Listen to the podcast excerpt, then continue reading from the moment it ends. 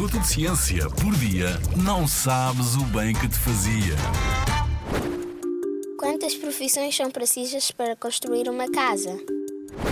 A casa onde vives, ou dos teus amigos, foi construída por pessoas de várias profissões. Mas quais são os passos para construir uma casa?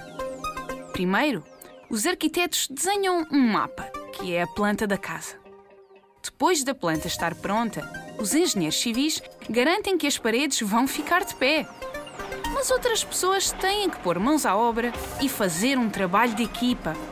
Os operadores de grua levantam e transportam os materiais. Os pedreiros dão início à obra e começam a colocar as armaduras, o betão e os tijolos da casa. A eles juntam-se os eletricistas e os canalizadores, que garantem que podes tomar banho, acender as luzes e até carregar o telemóvel.